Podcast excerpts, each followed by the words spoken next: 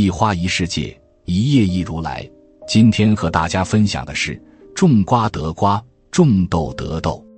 今年春天播种，不一定是今年秋天收获，也许是来年。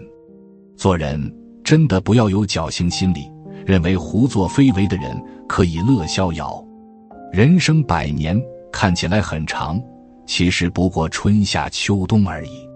过了五十岁，就开始进入秋天了，会收获家庭、亲情，还可以迎来退休，拥有房子和车子、存款等。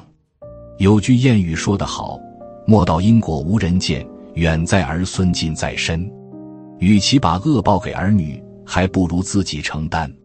最好是。做问心无愧的人，无风无雨也无晴。多数的人上半生栽树，后半生乘凉；少数的人上半生毁林，后半生风雪交加。一养儿防老，儿女还小的时候，多半是乖乖女，懂事儿。儿女对社会的认知很少，对父母的话言听计从。当父母到了五十岁。儿女就长大了，开始走进社会，形成自己的认知。更重要的是，儿女开始从原生家庭剥离，建立自己的小家庭。回头看，儿女孝顺父母是家庭的善报，不孝顺就是恶报。得到孝顺的儿女，就要有一系列的附加条件：儿女多读书，能有谋生的技能，有工作岗位；儿女准说道德。学习了父母孝顺爷爷奶奶的方法，儿女能够独立，找了对象，结婚生子，这一系列的条件，表面上是儿女应该创造的，事实上是父母传递给儿女的。父母一直溺爱儿女，什么都代劳，导致儿女衣来伸手、饭来张口，就没有孝顺的能力，甚至会啃老。父母偏心，对家里的老人也很恶毒。儿女看在眼里，记在心底。父母狠毒，夺走原本属于子女的东西，就引发了子女的仇恨。比方说，武则天想尽办法当了皇帝，但是他夺走了原本属于李家的位置。他在很老的时候，儿子李显发动政变，母子也因此结仇。如何教育子女、对待长辈，是父母中年时做的事情。但是结果在父母五十岁之后就看到了效果，怨恨子女不孝顺，本质上是怨恨自己在中年时不配做人父母，不配做父母的子女。二积谷防饥，谷本意是粮食，春天播种，夏天施肥，秋天收获，冬天把稻谷存放起来慢慢享用。没有收入的冬天。也能衣食无忧，当然，把谷子存放久一些，来年就不会那么苦了，不太担心当年的收成少了。谷可以延伸，就是金钱、房子、工资、工作业绩、人脉资源、道德形象、身体素质等。我们村里有一个张大爷，养了五个儿子。张大爷开口闭口就说：“我呀，比谁都幸福。”以后五个儿子轮流给钱，啥都不怕。当张大爷很老的时候，干不动农活了，五个儿子却不闻不问。大儿子说：“我买房子了，负债累累，如何管父母？”小儿子是别人家的上门女婿，不敢随意说话。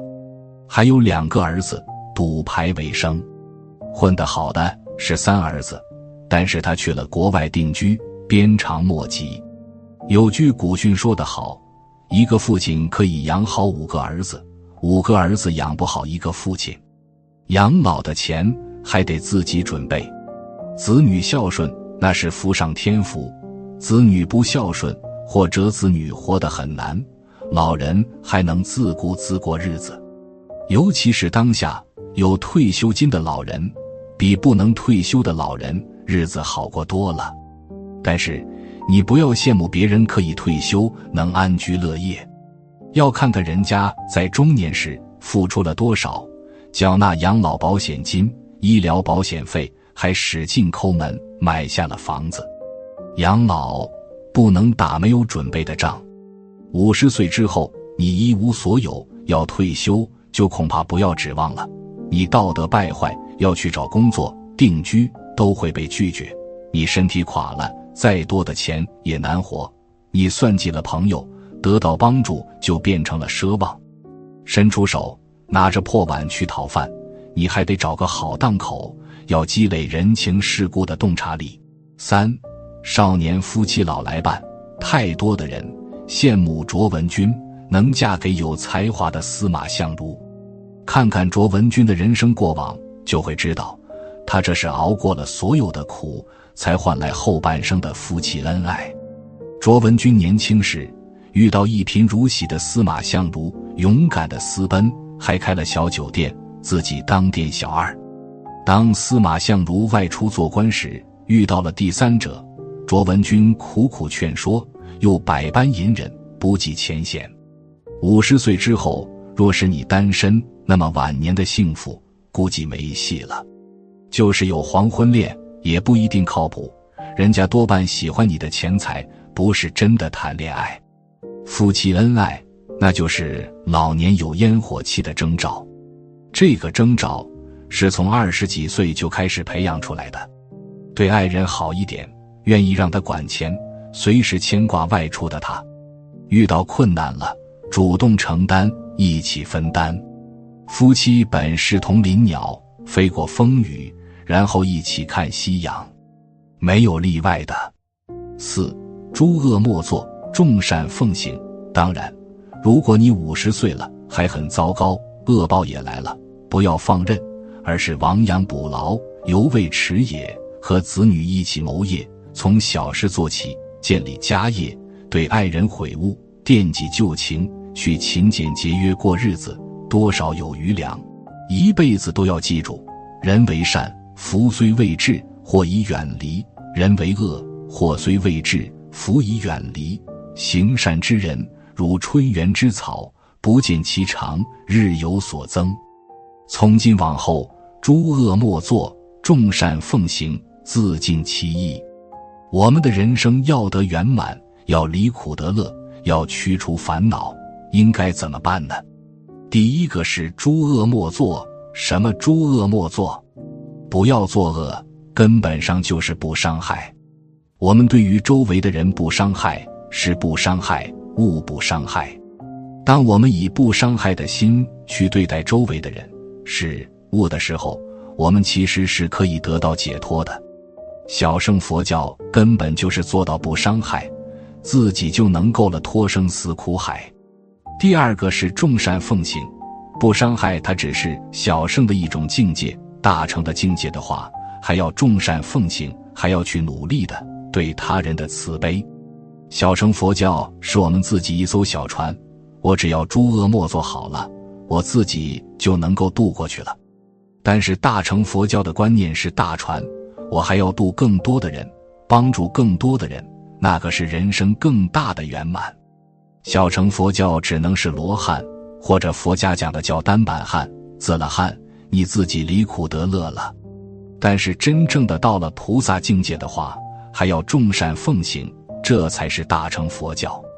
第三个是自净其意。什么是自净其意呢？可以简单的讲，就是我们对于诸恶莫作。众善奉行的教义的相信，是发自内心的去相信，而不是怀着私欲和私意的。我们对于诸恶莫作、众善奉行的遵守，是由于我们发自内心的相信，而不是为了某种目标和目的。因为这个世界上的善恶因果，它不是像我们想象的那么简单。所谓的没有做到自尽其意，我给大家举个例子：我们经常看到周围的人说。好人都没有好报，坏人活千年。这个世界上总是好人吃亏，坏人沾光。当我们去看问题、想问题的时候，就是没有做到自尽其意。这个世界的善恶因果，不是像我们简单的那么看的。在一个单位里边，好的人、善良的人吃了亏，反而是那些搅局的、不好的人沾光，可能会出现情况。但是那只是一些表面的现象。表面上看他是吃亏了，但是我们老祖宗有句话讲叫“吃亏是福”。这个世界的运转不是像我们看的那么简单的。之所以我们会给他一些简单的概括，是因为我们内心还没有真正的自尽其意，还是有各种私意、私欲在。是因为我们把自己的这种私意投射到这些事情里边去了。我们对于佛的相信，我们对于这些教义的相信是表面的、浅显的。我们为善，我们诸恶莫作，众善奉行，是没有目的的，是发自内心慈悲的。我发自内心不愿意做为恶的事情，没有任何的目的和目标，这才是真正的自尽其意。梁武帝是一个著名的佛教徒。但是这个人一生建庙无数，斋僧无数，做了很多的好事。他见到了达摩祖师，他就问达摩祖师：“我建了这么多的庙，布施了这么多的僧人，有多少功德呀？”达摩祖师就告诉他：“没有功德。”那为什么呢？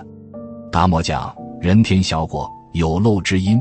当你问出我做了这么多好事有没有功德的时候，他就没有功德了。”因为他没有做到自尽其意，所以你要相信因果这个事情是一定会有的。已做不失，未做不得。做了它一定会有，没做一定没有。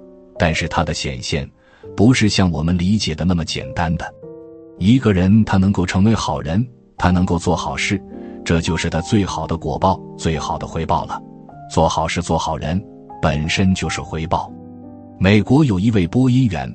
主持广播节目，有一天他接到了一个来电，是一位小朋友。这个小朋友哭着给这个播音员讲说：“叔叔，我有个烦恼。”播音员就问他：“你有什么烦恼呀？”小朋友说：“是这样的，妈妈和老师都教导我们要听话，所以我每次都很听话，每次都很理解妈妈和老师。但是我发现每次都是我吃亏，其他的小朋友总是捣乱。”但是他们得到的东西都比我多，所以我好苦恼呀。当时这位播音员听了他的倾诉之后，哑口无言，就是不知道怎么去回答他。那确实是啊，我们过去有句话：会哭的孩子有奶吃。父母总会给那些捣乱的兄弟姐妹更多的关注和关照，反而是那些老实听话的，父母不大管，老师也不大管。当时那个播音员就可能也是回忆到自己的人生，自己小时候可能也是这个想法，所以对于那个小朋友的来电，他就不知道怎么给他说。但是这个事情一直在他心里边挥之不去。终于有一天他开悟了，然后他就第一时间冲到演播室里边，然后开始呼叫当时那个小朋友。他说：“你如果在收音机前听到我的话，我今天终于找到你问题的答案了。”你能做一个好的小朋友，听话的小朋友，这就是上帝给你的最好的礼物，给你的最好的奖赏。